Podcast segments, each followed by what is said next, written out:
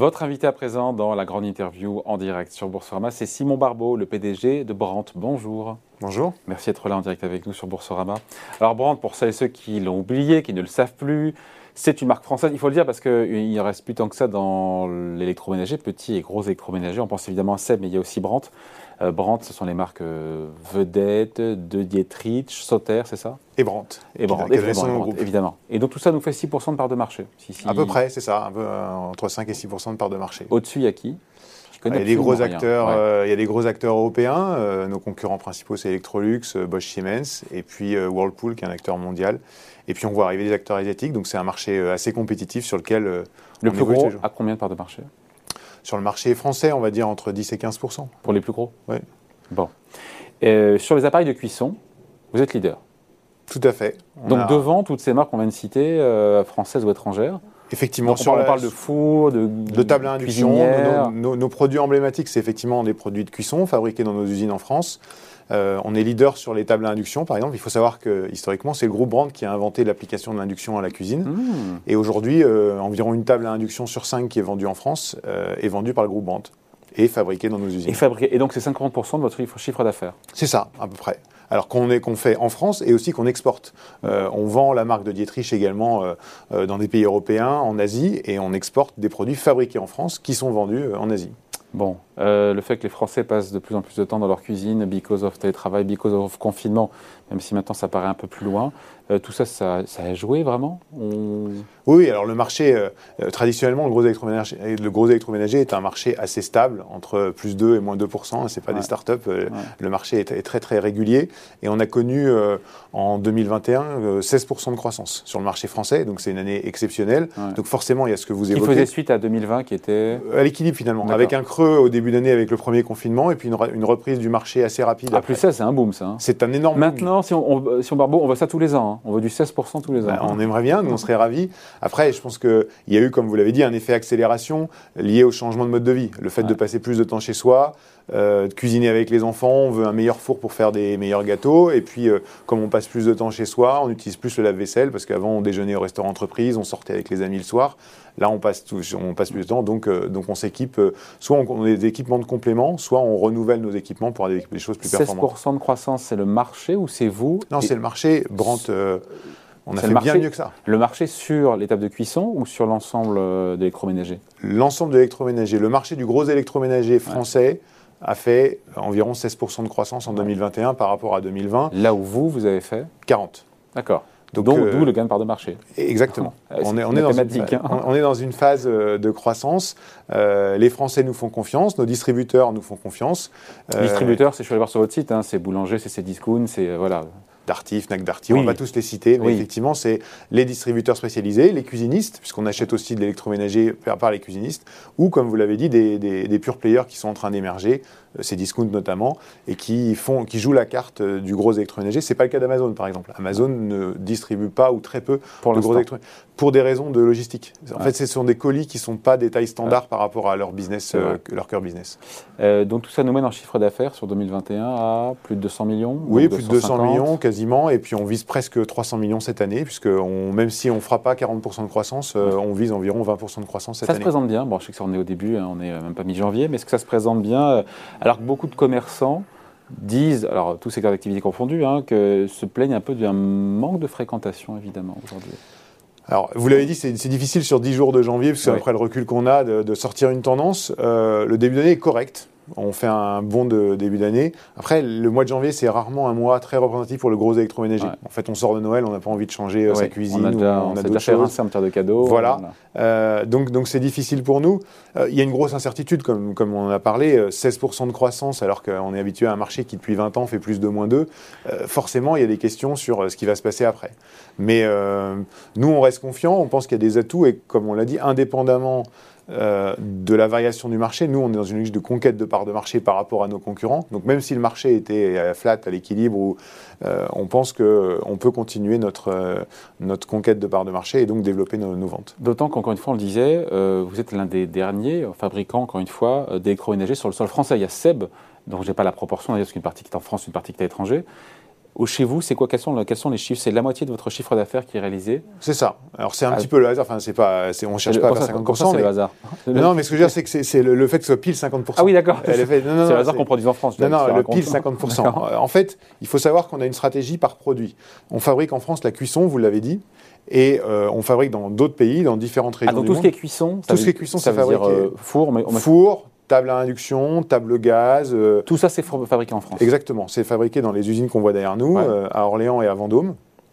Et donc, on, massifie évidemment le, maximum de volume sur nos lignes pour avoir des effets d'échelle. Et, alors, pourquoi la cuisson? Comme je l'ai dit. Ah oui, c'est vrai, ça, si on va Pourquoi la cuisson? Parce que c'est vrai qu'on pourrait avoir d'autres produits. il y a plusieurs raisons. Il y a une raison interne c'est lié au savoir-faire de Brandt. En fait, si on fait ça, c'est que c'est parce que c'est l'histoire du groupe. Donc, on a des hommes et des femmes qui savent développer des produits de cuisson, qui savent les fabriquer. Donc, il y a beaucoup de, savoir-faire derrière tout ça. On se dit qu'un produit électroménager, c'est un produit standard, mais c'est assez compliqué à fabriquer. Ça fait en termes de techno, en termes de qualité, savoir-faire D'électronique, oui, euh, d'arriver à faire 200 000, 300 000, 500 000 pièces de la, de la même euh, famille de produits et qu'il n'y ait pas de problème de qualité, que le produit soit performant. C'est des produits, on a parlé, on est sur un marché disputé, donc c'est des produits qui doivent évoluer techniquement. Mm. Aujourd'hui, on a des produits qui sont connectés, euh, qui cuisine tout seul. Vous mettez euh, votre euh, rôti de bœuf, vous mettez rôti de bœuf, le four est froid et vous le sortez, vous le servez à vos invités, vous n'avez rien à faire. C'est un positionnement haut de gamme, vous écoutez, ou en fonction des marques de Dietrich, Brandt, Sauter, vous avez chaque gamme qui a un positionnement différent Alors nos marques ont un positionnement différent. Moi je fuis l'idée qui consiste à dire qu'en France on peut fabriquer avec le haut de gamme. Je pense que c'est une erreur stratégique monumentale, puisqu'en fait, si jamais on veut arriver à avoir des produits compétitifs fabriqués en France, il faut qu'on ait des volumes et 90% des marchés que je connais, ce sont des pyramides. C'est-à-dire que le haut du marché, il y a peu de volume. Hmm. Il y a de la valeur, mais il y a peu de volume. Donc nous, vous l'avez dit, avec nos différentes marques, en cuisson, on a la marque Brandt, qui est vraiment une marque cœur de, cœur de gamme, euh, Sauter un petit peu au-dessus, et De Dietrich, qui est une marque hmm. beaucoup plus premium. Donc effectivement, on couvre différents segments avec différents produits, mais l'ensemble de ces produits sont fabriqués en France, et on continue à investir dans notre usine française pour que on reste compétitif, même sur des fours d'entrée de gamme Brandt, c'est ça le sujet, parce que sur de Dietrich, effectivement, si c'est plus haut en gamme, on peut vendre plus cher, il y a de la compétition et le Made in France, peut-être moins problématique. Sur des produits d'entrée de gamme, je ne sais pas si d'ailleurs si on peut qualifier brand d'entrée de gamme ou de milieu, milieu de, gamme, cœur de gamme. Milieu de gamme, cœur de gamme. Comment on fait quand on produit en France, pardon, pour être compétitif? Encore une fois, face à des pays à bas coût qui produisent pour moins cher. Alors, on est créatif et il y a plusieurs choses. C'est parce que, des lave-linges, si vous les produisez plus en France, c'est qu'il y a une raison, je veux dire. Euh. Oui, parce que vous avez raison. Plus le produit euh, devient ce qu'on appelle une commodité ou un standard, euh, plus c'est difficile de se différencier mm. et donc plus il y a des effets d'échelle. Euh, on il y a par exemple des usines euh, qui fabriquent des lave-linges ou des réfrigérateurs qui fabriquent des millions de pièces. C'est plus que notre, nos ventes sur 3 ans ou sur 5 ans. donc, donc, forcément, on ne peut pas se battre. La cuisson, c'est un domaine un petit peu différent. D'une part, il y a encore beaucoup d'innovation et on l'a vu euh, finalement, euh, quand on passe du temps chez soi, on ne se dit pas que je vais changer de frigo pour mieux conserver mes, mes, aliments. En revanche, avoir un four ou une table de cuisson plus performante, ça permet de faire des recettes différentes et d'avoir un résultat euh, culinaire, gastronomique gustatif. Plus, gustatif, merci, plus, plus, plus sympa. L'autre raison, c'est que les cultures culinaires sont assez différentes dans, dans, les régions du monde. Donc la table à induction, par exemple, c'est un produit qui est européen, on trouve euh, quelques autres marchés dans le monde, mais ce n'est pas un produit mondial. Donc euh, certains acteurs hésitent à jouer cette carte-là, des, acteurs qui ont des vocations vraiment mondiales, en se disant, bah, en fait, on ne va pas pouvoir vendre dans tous nos marchés. Le four, c'est pareil. On a le four pyrolyse en France, c'est-à-dire qu'on aime bien ne pas nettoyer son four, donc avoir la, fonction pyrolyse qui va nettoyer. Ce n'est pas le cas dans tous les marchés. La, pyrolyse n'est pas développée partout. Donc on a des produits qui sont plus locaux, donc moins d'effet mm. d'échelle chez les concurrents, et nous du savoir-faire. Donc ça veut dire abandonner, ou, pardon, rationaliser, c'est le terme plus à la mode, hein, et plus politiquement correct, rationaliser sa gamme de produits accepter de sortir de certains petits ou gros électroménagers Alors, tout à fait. Pas, je dirais pas sortir, mais vous avez tout à fait raison, c'est faire des choix. En tout cas, délocaliser. Exactement. C'est-à-dire faire des choix. Délocaliser, c'est toujours... Oui, c'est connoté. C'est connoté, euh, produire dans les bons, les méchants. À bas Non, ou produire dans d'autres pays où, dans certains cas, on a aussi certains euh, produits qu'on achète en Italie, qu'on achète... Donc, euh, on, on s'approvisionne aussi dans des usines, certaines à bas coût, certaines dans des pays voisins. Mais en fait, là où on a les effets d'échelle, c'est-à-dire qu'effectivement, euh, vouloir tout fabriquer en propre dans nos usines en France, ça serait une erreur et, ce qui conduirait finalement à ce que l'électroménager disparaisse, ce qu'ont fait certains de nos concurrents et ce qu'on ce a fait aussi à un moment. Donc il faut faire des choix là où on a quelque chose à raconter, parce que c'est la première, le premier. la cuisson, le four, la cuisson, on a des, choses à raconter. Euh, là où on a un savoir-faire, là où nos marques, où c'est cohérent avec nos marques, parce qu'effectivement l'histoire du groupe est autour mm. de la cuisson.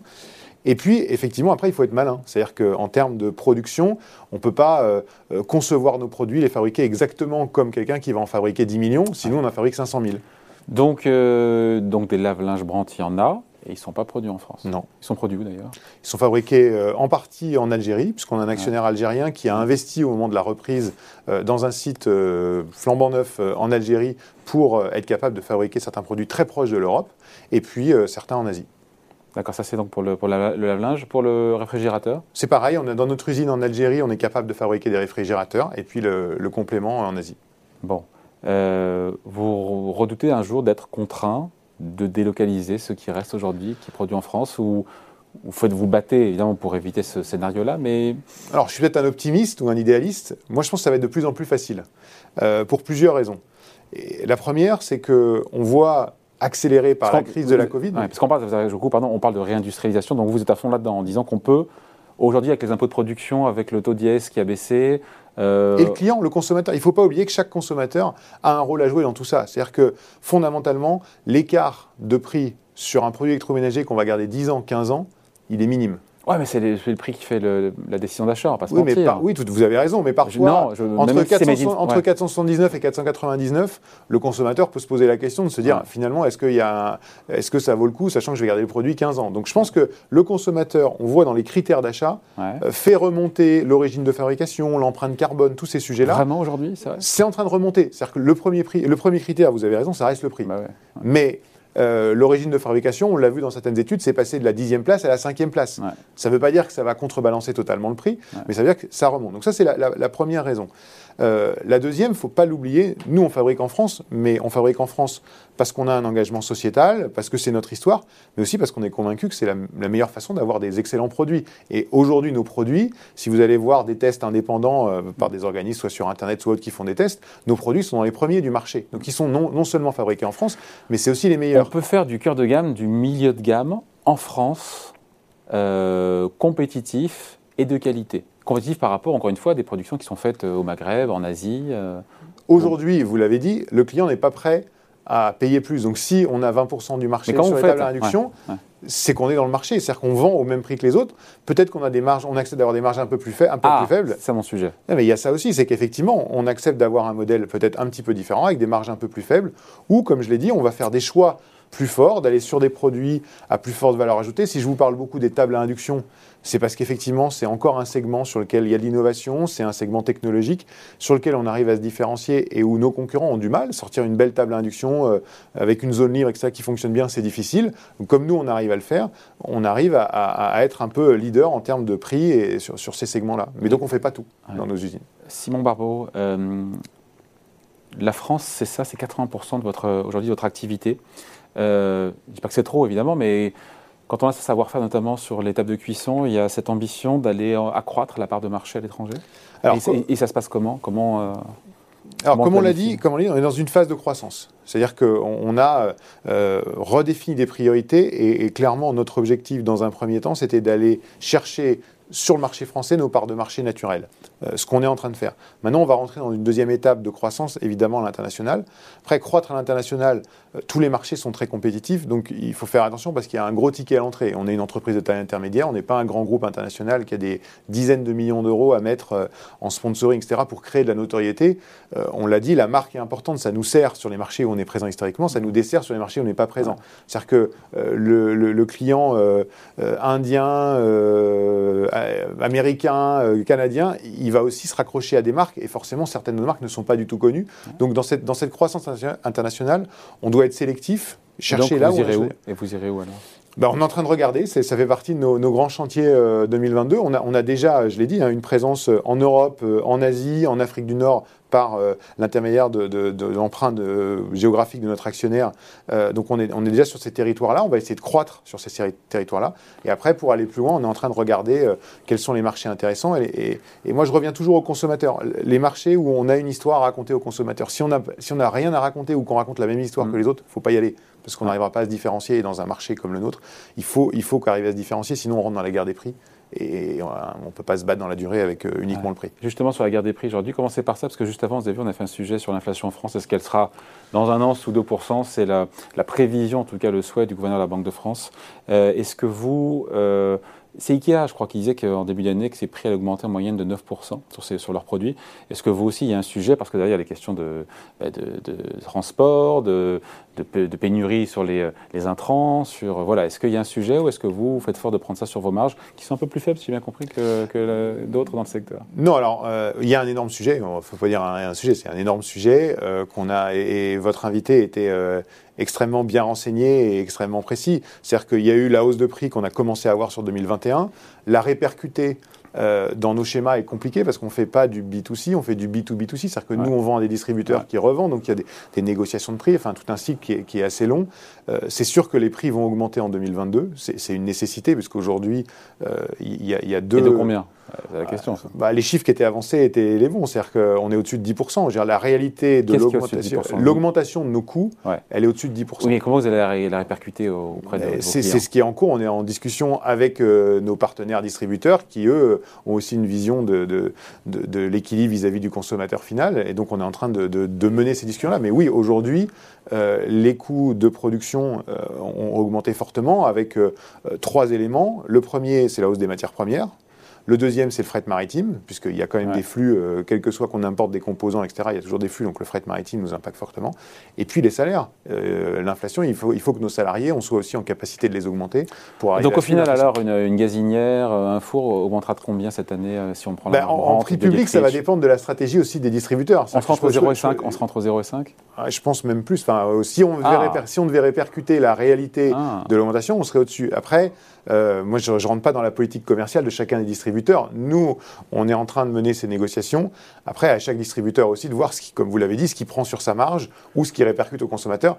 On parlait tout à l'heure de conquête de parts de marché, c'est vrai à tous les niveaux. Dans ces moments euh, d'augmentation des prix, on sait que tous les acteurs jouent euh, des stratégies différentes. Certains répercutent 100% de la hausse, d'autres choisissent de, de, mettre comme un investissement quelque part en termes de conquête client. Ok, il reste un truc, ce que je fais sur votre site hier, j'ai regardé en me baladant un petit peu, euh, comme si je voulais m'acheter une machine à laver euh, euh, Brandt, elle était en rupture de stock. Est-ce qu'il y a beaucoup, c'était le hasard encore une fois, mais est-ce qu'il y a beaucoup d'articles aujourd'hui en petit électroménager et gros électroménager qui sont en rupture de stock? Alors, sur nos sites français, on n'a aucune problématique. C'est-à-dire que sur la cuisson qu'on maîtrise de A à Z, euh, on, a, on a réussi à traverser tout, ce qui est four, euh, les fours parce qu'il y a eu euh, bah, y a eu des difficultés de, pénurie sur l'acier au, début l'année dernière qu'on a résolu.